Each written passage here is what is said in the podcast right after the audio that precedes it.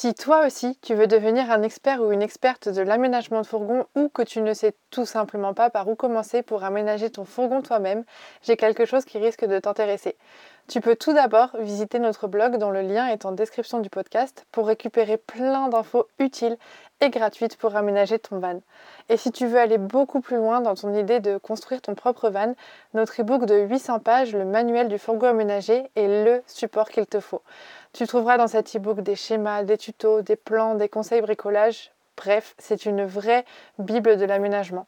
Et si après avoir lu l'e-book, tu veux du contenu encore plus concret, tu peux te pencher sur notre académie en ligne, le Van Camp. Tu y trouveras des tutos vidéo pour aménager ton van étape par étape et tu pourras y être accompagné et conseillé individuellement sur ton projet par des experts.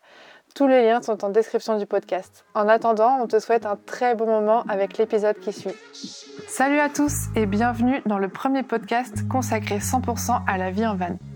Moi, c'est Lucille et je suis là pour vous parler de ce sujet sans tabou, sans rien vous cacher et je vous dis tout.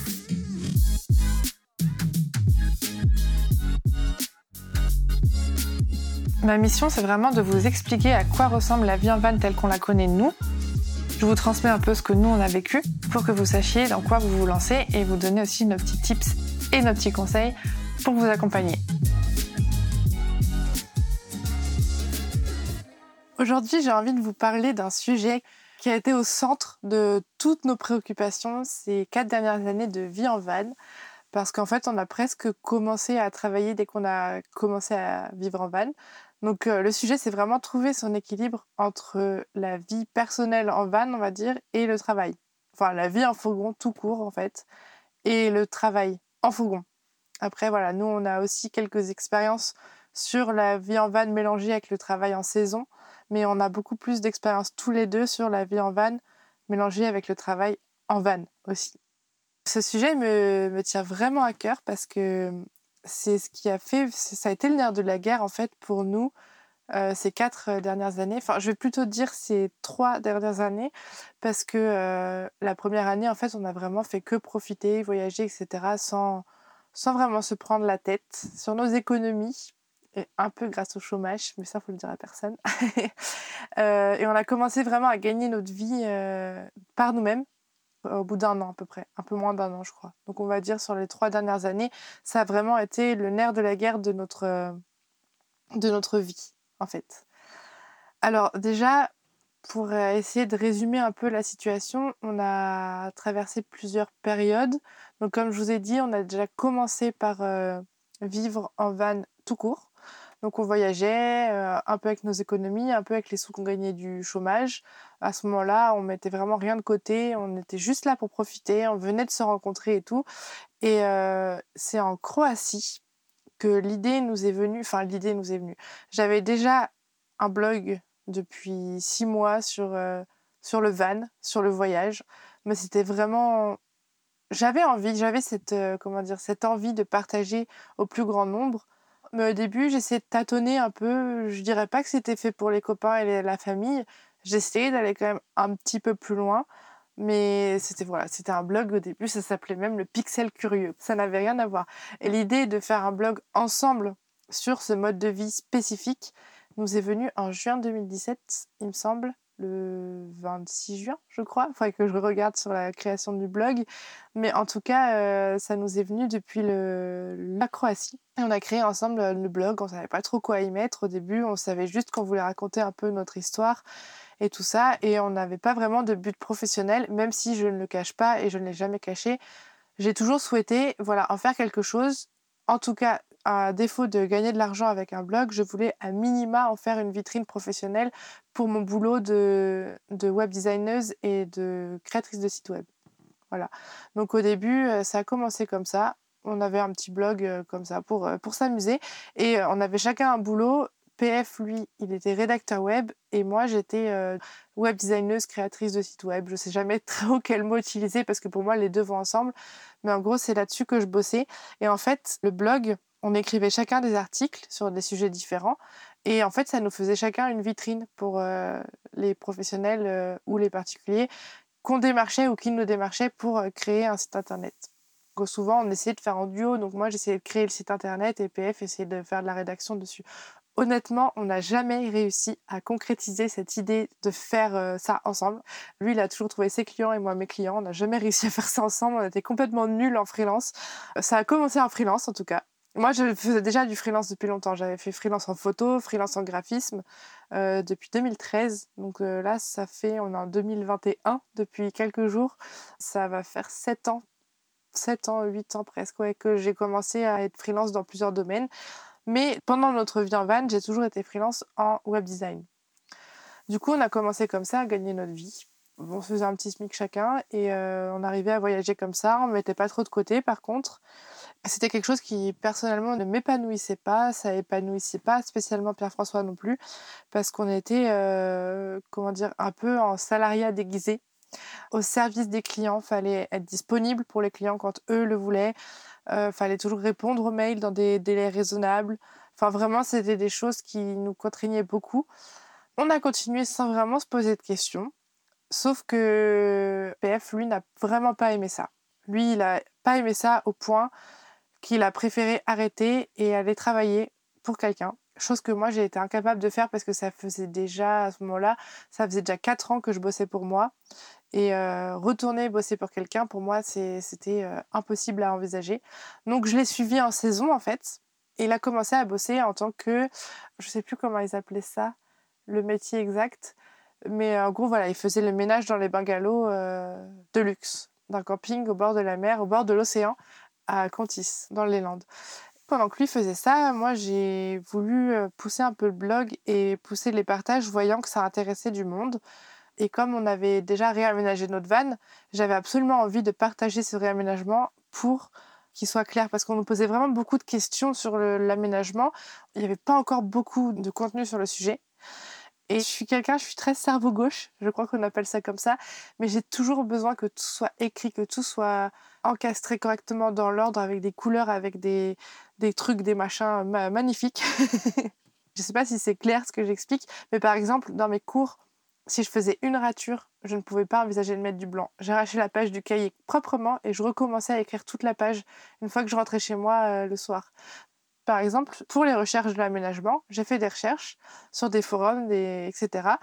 Et j'écrivais tout dans un cahier au stylo, mais c'était impossible pour moi de m'y retrouver et de savoir faire le tri dans ma tête. Il fallait absolument que je réécrive tout sur des petites fiches couleurs, que je mette des couleurs, que c'est un truc de ouf. et du coup, je me suis dit, mais j'aurais rêvé d'avoir un livre numérique ou papier qui m'explique juste comment j'ai à faire et que je me laisse porter en fait par ce livre. Pas un livre qui fait 30 pages et qui explique le béaba de la chose. J'aurais aimé avoir un livre qui explique tout et qu'en fait j'ai juste à piocher ce dont j'ai besoin dedans mais qui explique tout. Ce serait un sujet sur lequel j'aurais vraiment aimé avoir ça. Et du coup, bah, j'ai vraiment voulu le créer, en fait, vu que ça n'existait pas. Je l'ai trouvé nulle part, je l'ai cherché. Hein. J'ai cherché ce livre, il existait nulle part. Et du coup, je l'ai créé pendant que PF, lui, était en saison. Donc j'ai un peu mis de côté mon activité de freelance. J'ai ralenti, j'ai gagné beaucoup moins d'argent, mais j'avoue que j'ai un peu profité, enfin profité c'est pas le mot, mais j'ai un peu, comment dire, si j'ai profité un peu du chômage pour me lancer sur ce projet professionnel de l'ebook, qui du coup pour moi était un projet professionnel, parce que c'était du boulot et que je voulais absolument euh, créer quelque chose de fou, quoi. C'était vraiment, je, je voulais qu'on que, la Lucille d'avant puisse retrouver en gros toutes les informations dont elle, aurait, dont elle aurait eu besoin pour pas passer par toutes ces phases de stress, de pleurs, de d'avoir envie de tout lâcher parce que juste on n'y comprenait rien. Et vraiment le truc moi qui m'a le plus euh, traumatisé, on va dire au début quand, quand on a aménagé le van et qui maintenant aujourd'hui je trouve que ça s'applique dans tous les domaines quand on n'y connaît rien on va avoir tendance à aller se renseigner auprès de professionnels. Mais le problème, c'est que dans ce domaine, je sais pas, c'est un peu comme les chevaux, j'ai l'impression. Dans ce domaine, tu vas voir euh, Monsieur X et Madame Z. Ils vont te dire tous les deux qu'ils ont exactement la réponse à ta question et que c'est eux qui ont raison. Et il faut pas que tu fasses autrement. Mais ils se contredisent tous les deux. Alors, je sais pas si si ça vous est déjà arrivé dans, si vous êtes en train d'aménager un fourgon ou dans d'autres domaines. Mais en tout cas, moi, c'est ce qui m'a rendu le plus, le, plus folle, quoi. Je pétais un câble à me dire, mais je comprends pas. Lui, il a dit qu'il fallait mettre de la lasure marron et lui, de la lasure rouge. Ils se contredisent. Enfin, c'est un exemple pourri hein, que j'ai pris, mais ils se contredisent à 100%. Je suis censée faire quoi? Comment je peux savoir si c'est ça que je fais bien? Je vais dépenser tout mon argent. J'étais étudiante je vais dépenser tout mon argent là-dedans, ça se trouve, ça va être de la merde. J'étais hyper stressée. J'ai voulu faire des recherches très, très, très, très approfondies. Et c'est d'ailleurs pour ça qu'on est passé par un artisan qu'on a longtemps cherché pour pouvoir euh, être formé sur le sujet, en pratique, pas en théorie. On voulait être formé par un professionnel de l'aménagement, en fait, sur l'aménagement de fourgon pour déjà nous en savoir plus et pouvoir faire les bons choix. À la base, c'était pour ça. Et ensuite, pour faire l'e-book, on en a profité de, de, ces connaissances et de ce partenariat avec euh, l'artisan du voyage pour pouvoir créer ce, cet e-book qui, au début, faisait 140 pages et qui fait aujourd'hui 890 euh, pages, si je ne dis pas de bêtises. Je ne suis pas là pour faire la pub de l'e-book, mais c'est pour dire qu'aujourd'hui, notre activité principale, elle était freelance avant et aujourd'hui, euh, c'est la création de contenu on a complètement fait un pivot, on va dire, parce que l'activité de freelance ne nous convenait plus et on prend tellement de plaisir à créer du contenu, à aider les personnes qui, souhaitent euh, se lancer et qui vraiment n'ont aucune idée de comment faire. Encore aujourd'hui, on a fait le blog, etc. J'ai encore plein d'idées de, choses à mettre en place pour que ce soit encore plus clair et plus limpide parce que c'est important pour moi de vulgariser et que tout ce truc, ce, ce gloubi-boulga devient quelque chose de très lisible en couleur et où tout est très clair.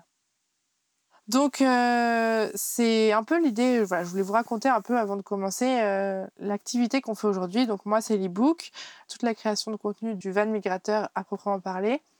L'activité de PF, lui, c'est l'accompagnement personnalisé à l'aménagement de fourgons par téléphone et par mail qui fait grâce à Van City. Donc je ne sais pas si vous en avez entendu parler, mais en gros c'est nos deux activités. On a complètement arrêté le freelance il y a quelques mois seulement. On a dû arrêter ouais, l'été dernier à peu près. Donc c'est vraiment euh, là on on s'accroche, on se dit allez, c'est bon, faut qu'on ait confiance en, notre contenu, ça fonctionne, ça va continuer à fonctionner. On croise les doigts, on est là, on essaye de faire ce qu'on peut pour euh, satisfaire euh, ceux qui nous lisent, nos lecteurs. Allez, on y croit, on croit en nous, on croit en, ce projet et on se jette à l'eau. Ça fait euh, quelques mois qu'on gagne notre argent grâce à la création de contenu et qu'on a complètement arrêté le freelance. En fait, on en est arrivé là parce que l'objectif qu'on s'est fixé au départ, c'était d'être vraiment autonome, c'était de pouvoir du coup se déplacer sans avoir besoin de demander l'autorisation à qui que ce soit en fait et pouvoir même être dans des pays où il y a un décalage horaire de fou sans que ça pose trop de soucis, euh, que ça nous bloque dans notre activité professionnelle. Au départ, on a imaginé ça, c'était notre euh, envie on a essayé d'inventer notre métier autour de ça en fait. Donc on a essayé le freelance, ça n'a pas fonctionné et on s'est petit à petit, avec plus ou moins de confiance au début, tourné vers la création de contenu qui aujourd'hui nous satisfait pleinement, dans laquelle on est totalement heureux et qui remplit notre objectif de départ d'être autonome, libre et de pouvoir se déplacer euh, sans avoir besoin de demander l'autorisation à qui que ce soit. On a quand même des contraintes qui sont pas des moindres, on a quand même pas mal de contraintes à respecter, mais ces contraintes, elles sont pour nous, elles sont pour la satisfaction des personnes qui nous lisent, de nos lecteurs et de nos, de nos followers, on peut dire. Et du coup, c'est beaucoup plus satisfaisant de faire ça comme ça plutôt que d'essayer de satisfaire un client qui a une idée bien spécifique en tête et qui, en fait, au final, moi, j'ai jamais réussi à faire venir un client pour ma patte. Enfin, j'ai toujours eu des clients qui m'ont prise comme simple exécutante. C'est sûrement pour ça que j'ai jamais réussi à m'épanouir dans ce métier. Donc voilà, pour la petite histoire. Maintenant, comment ça a commencé?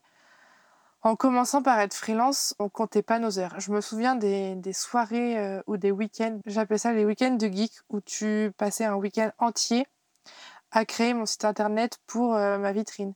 Je pouvais passer des semaines à aller chercher les clients, à essayer de les démarcher. Et c'était vraiment quelque chose de très euh, chronophage. Je me souviens, on était au Portugal et ça c'est le pire souvenir de ma vie euh, de van lifeuse parce qu'en fait on est parti pour un mois. C'était en janvier, je crois, en, sur janvier et février 2018-2019. C'était sur, euh, sur cet hiver-là.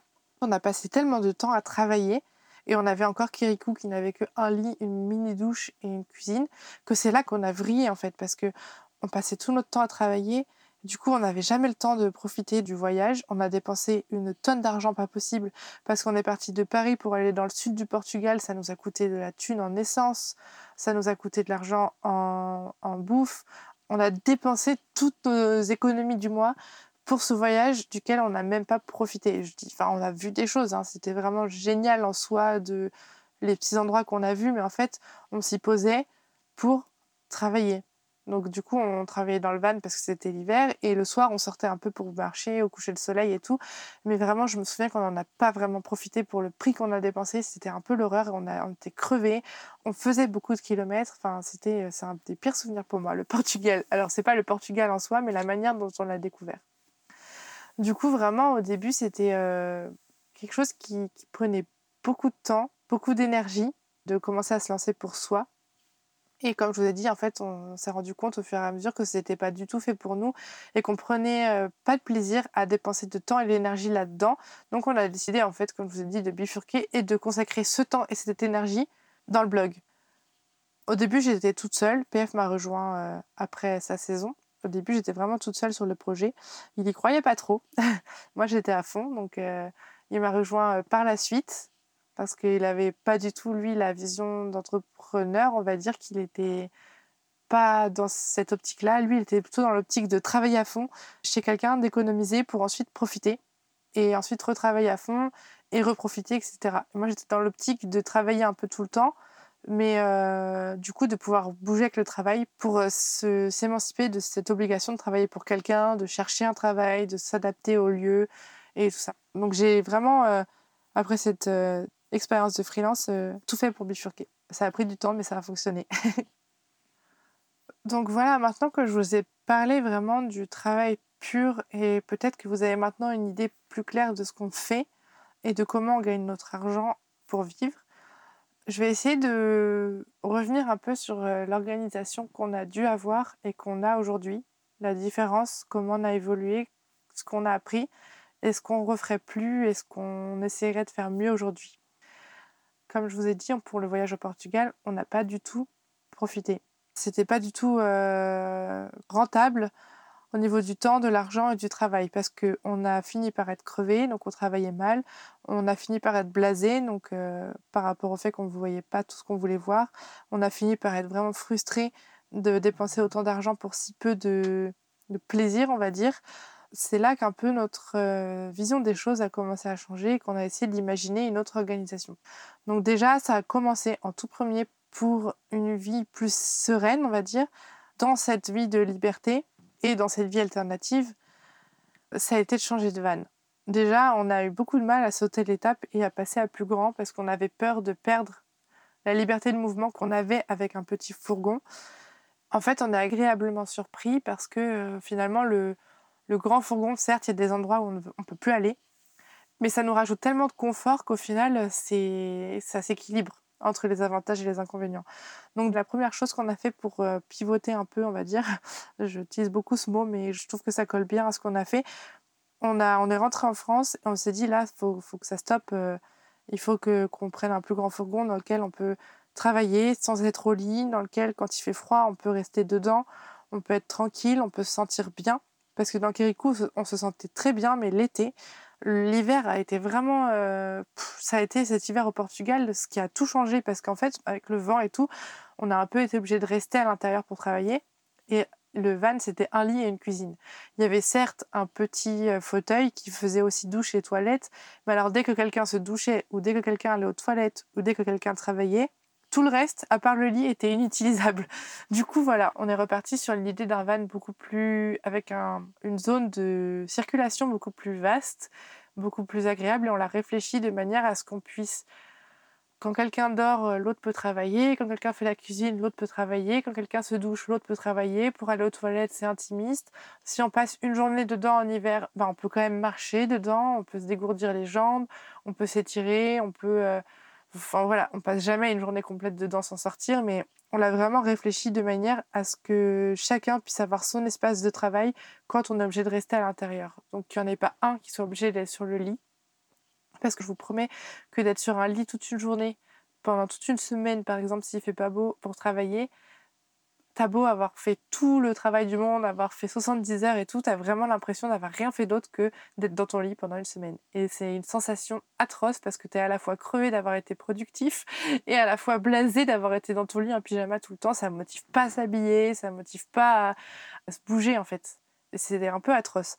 Donc euh, du coup, on a vraiment bifurqué sur un grand van et ça a été la première phase de beaucoup de changements.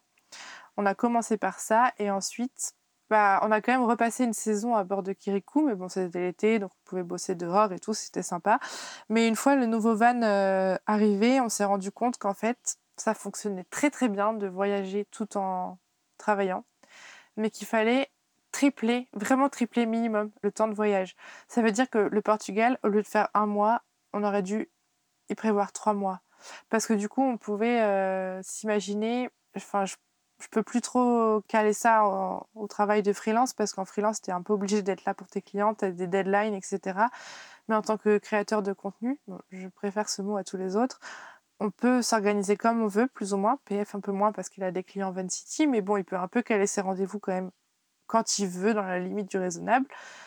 On peut s'organiser de manière à ce que, par exemple, le lundi, le mardi et le mercredi, on bosse à fond. Et le jeudi, vendredi, samedi, dimanche, on profite à fond. Et du coup, on a quatre jours de suite où on profite à fond, trois jours où on travaille à mort. Pour avoir essayé ça et le fait de travailler le matin et de visiter l'après-midi, on préfère mille fois avoir trois jours de travail à fond et le reste où on profite à fond parce qu'en fait, le problème de quand on travaille que le matin, c'est qu'on n'arrive pas à s'arrêter en fait. On a tellement de choses à faire, une to-do list toujours tellement grande qu'on a toujours envie d'aller plus loin de, une fois qu'on est lancé en plus dans un truc, les idées, c'est au bout de 2-3 heures que les idées elles commencent à surgir. vraiment, où on a une émulsion, on est, on est le plus productif, le plus efficace, où on a le plus d'idées et tout. C'est souvent quand on a bien commencé à bosser au bout de 2-3 heures. Donc en fait, ça nous obligeait à s'arrêter au moment où on était le plus à fond. quoi.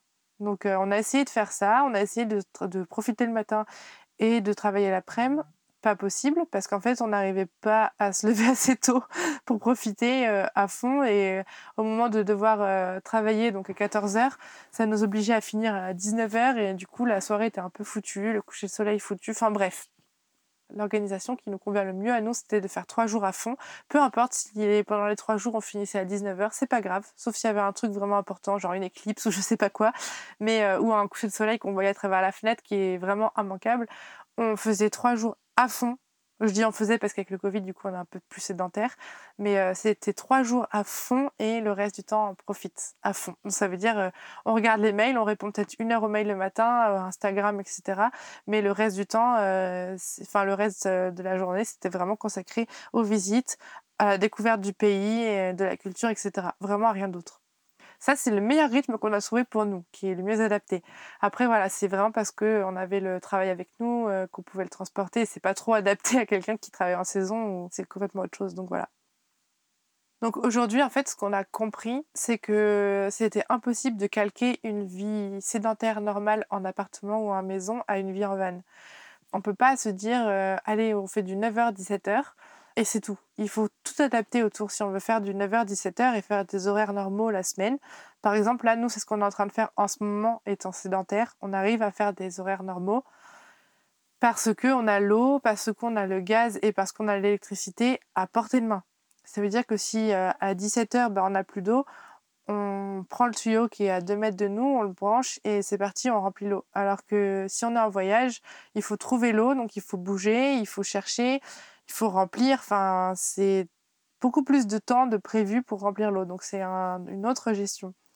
quand on est sédentaire, on arrive à faire du 9h, 17h, on arrive à calquer une vie normale qu'on nous a appris, genre 9h, 17h. Le soir, on fait les activités. Le matin, euh, voilà, on prend le petit-déj. Le midi, on mange. Tout ça, on arrive à caler ce rythme-là du lundi au vendredi quand on est sédentaire avec tout ce qu'il faut comme ressources à côté. Mais quand on est en voyage, on a une journée qu'on appelle la journée de merde. Alors, ça prend un peu sur les quatre jours de visite, etc. qu'on prévoit. En général, on essaie de faire qu'une matinée, mais pendant cette matinée, on fait les courses, on remplit l'eau, on remplit, euh, bon, le gaz, on peut pas, mais on essaye de faire le plein d'électricité si on a besoin. Euh, là, avec Calimero, il n'y en a pas besoin, on est totalement autonome, mais avec Kirikou, il y en avait souvent besoin. On essaye de, voilà, de remplir le van à bloc pour que pendant une semaine, ça avec Kirikou, non, c'était pas une semaine, que pendant les trois jours et demi, on profite, on était euh, tout à bloc, on avait que à profiter, on remplissait un petit coup le dimanche soir pour pouvoir avoir les trois jours de boulot euh, tranquille, mais ça restait quand même très bancal comme organisation, donc ça veut dire que des fois on devait remplir l'eau, paf, en plein milieu des trois jours de boulot, ça nous faisait perdre du temps, etc. Donc c'est vrai que quand on voyage, c'est impossible de calquer une vie de travail normale et bien réglée à une vie de voyage parce qu'il y a trop d'imprévus, trop de choses. Sauf si on a une réserve d'eau de 500 litres, euh, une installation électrique 100% autonome et trois bouteilles de gaz, on va dire, pour être sûr de ne pas tomber en panne. J'exagère hein, le trait, c'est vraiment volontaire, mais si on est sûr d'avoir des ressources très très très très très larges, on peut vivre trois semaines comme ça tranquille en voyage. Mais euh, avec le poids, avec le l'aménagement, la place et tout, on va dire qu'il y a très peu de personnes qui peuvent se permettre ça et vraiment c'est compliqué. Donc euh, c'est vraiment la gestion des ressources qu'il faut ajouter à la gestion du temps et du travail. Et donc, c'est vraiment compliqué d'imaginer une vie normale, calquée, juste sur... Euh, tu rajoutes le voyage. Hop, tu as une vie normale, juste que tu voyages en plus. Non, ça marche pas comme ça. C'est toute une réorganisation, faut tout désapprendre. Comment on t'a appris à vivre, en fait, faut vraiment désapprendre et s'imaginer, ok, j'ai une page vierge, je dois tout réécrire. Comment comment me réapproprier euh, cette nouvelle manière de vivre et de travailler pour pouvoir être organisé et pas être toujours dans le jus. Et voilà, nous, c'est la solution qu'on a trouvée, c'est la journée de merde, les quatre jours où on profite et les trois jours où on bosse, mais vraiment beaucoup. C'est-à-dire qu'en trois jours, des fois, on était capable de faire les 35 heures. Donc voilà, c'est un peu ce qu'on a, a trouvé, nous, comme solution, et vraiment de tout désapprendre et d'essayer de lâcher prise sur le fait que ah bah t'es en plein milieu d'une journée de travail, bon bah ton chauffage euh, d'un coup il s'arrête. Ou euh, d'un coup t'as plus d'électricité donc ton ordinateur charge plus ou d'un coup bah paf t'as plus d'eau. Bah, c'est de plus stresser, de plus dire oh ma journée de travail elle est foutue en l'air, euh, j'ai plus de, temps, ça y est, je suis dans le jus, mince, toutes les, les pensées de ouf qui, qui, arrivent et qui nous, qui nous vraiment mettent mal, c'est d'essayer de lâcher prise aussi avec ça, de se dire ok il y a plus d'eau ok il y a plus d'électricité c'est pas grave allez hop on se déplace on va tout remplir et puis tant pis on rattrapera notre demi-journée de travail euh, sur la matinée de, de, visite ou alors on travaillera plus tard ce soir et tant pis ou alors on tant pis on fait sauter une demi-journée de travail. Si on peut se le permettre on le fait si on peut pas on reporte. Enfin voilà c'est vraiment du lâcher prise qu'on a mis très longtemps à réussir à faire. Mais, euh, mais en tout cas une fois que c'est là c'est que du bonheur. C'est compliqué au début, de s'organiser, de lâcher prise, de tout ça. Mais une fois que c'est là, c'est trop bien. Donc du coup, pour finir un peu ce podcast, je voudrais juste rappeler que le voyage et la vie en van, c'est vraiment loin d'être aussi cool qu'on le dit, surtout quand on travaille aussi en van. Donc c'est certes génial une fois qu'on a réussi à obtenir la vie qu'on souhaite, la vie qu'on a visualisée, on va dire, elle, c'est pas hop, j'achète mon van, je l'aménage, je me mets en freelance et paf, je vis la vie de rêve. Ça prend beaucoup de temps à se mettre en place. J'en connais des, amis qui ont réussi à faire ça, qui ont aménagé un van en un mois, qui ont réussi à trouver des clients en deux mois et qui, paf, ont leur van, ont des clients et euh, sont pas heureux en fait qui se disent mince, j'ai rêvé de ça toute ma vie et voilà, j'y suis. Et pourquoi je suis pas heureux? Pourquoi je suis pas heureuse? Je suis débordée, j'arrive pas à profiter, je suis fatiguée, je pleure, euh, je suis, à, bout de nerfs. Pourquoi? Alors que je suis dans un van, que je travaille pour moi, que je suis proche de la nature et c'est pas bien, je suis pas content, je suis pas heureux. Qu'est-ce qui se passe? Bah, on en a plus d'un. On connaît plus d'une personne pour qui c'est arrivé. Et c'est parce qu'en fait, c'est normal, on l'a fait aussi, nous, ça a duré super longtemps on l'a fait aussi de ne pas réussir à s'adapter à la vie en van, tout simplement, de prendre du temps à trouver pourquoi et de ne pas lâcher l'affaire. C'est vraiment, on est passé par là. Parce qu'en en fait, on arrive d'un mode de vie classique à un mode de vie dans un espace plus petit, où les ressources sont limitées, où le travail est différent, où tout change. On ne peut pas se dire, paf, je claque des doigts, j'ai tout fait comme il fallait. Maintenant, je dois m'adapter, c'est bon, c'est ok, c'est fait, je suis heureux ou heureuse. Non, ça marche pas comme ça. En tout cas, pas pour tout le monde. c'est vraiment un temps d'adaptation qu'il faut savoir prendre, un lâcher prise qu'il faut savoir vraiment adopter. C'est des choses qui vont venir au fur et à mesure, des, choses que vous allez mettre en place au fur et à mesure qui vont vous aider à vous organiser. Parce qu'en plus, tout ça, ça peut paraître être des détails, mais par exemple, moi, j'ai travaillé beaucoup avec des carnets, avec euh, l'écriture, etc. J'ai dû un peu réadapter ça à tout informatiser, à tout dématérialiser, ce qui a été très dur pour moi parce qu'il y a des fois où je me tapais des phases, ça m'arrive encore, maintenant j'arrive à les reconnaître donc je me calme, mais je me tapais des phases où allez hop, je fais de la place, je mets plein de carnets, c'est bon, euh, Lucille, un carnet, ça va le faire, euh, nickel, allez hop, j'écris, j'écris, j'écris, j'écris, j'ai besoin de carnet, je suis obligée, et puis paf, euh, j'avais plus de place quoi dans le van, donc je devais me réadapter à tout dématérialiser et à me dire bon bah voilà, ça marche pas les carnets, ça marche pas, tant pis, j'aurais essayé dix fois, lâche l'affaire quoi. Pareil pour les livres, c'est des fois je me sers de livres pour bosser, bah tant pis, je l'ai fait en dématérialisé. C'est une autre manière de s'organiser. Sauf que tout ça, ça demande de l'énergie, ça demande du temps, ça demande de l'adaptation, ça demande de la réflexion, ça demande plein de choses qu'on a tendance à pas penser quand on se lance là-dedans, mais c'est des phases par lesquelles on est obligé de passer en fait pour réussir à avoir une nouvelle vie. Et aujourd'hui, quand je passe une semaine en maison ou des choses comme ça, bah, c'est vrai que je suis un peu j'ai l'impression d'avoir dix fois plus de temps qu'en van, certes. J'ai l'impression que tout est plus facile aussi, mais euh, je m'ennuie. c'est marrant, mais aujourd'hui, euh, je suis contente le soir de vérifier l'eau, de checker un peu euh, s'il n'y a pas ça qui a rouillé, ou de réparer ci, ou de réparer ça, ou de vider les toilettes, ou toutes ces petites choses qui prennent du temps, mais qui font partie de notre quotidien et qui nous font dire waouh, on vit une vie alternative, on vit une vie différente, on est heureux de le faire, et on n'a pas envie de. Enfin, on changerait ça pour rien au monde. Voilà, j'espère sincèrement que cet épisode vous aura plu. Si mon podcast vous a aidé à avancer dans votre projet d'une quelconque manière, je compte sur vous pour le noter avec 5 étoiles et pour le partager à vos proches. C'est vraiment la meilleure manière de soutenir mon travail. Si vous voulez en savoir plus sur l'aménagement, l'homologation ou tout autre sujet qui touche au van aménagé, vous pouvez me retrouver tout de suite sur mon compte Instagram levanmigrateur tout attaché ou sur le blog www.levanmigrateur.com. À tout de suite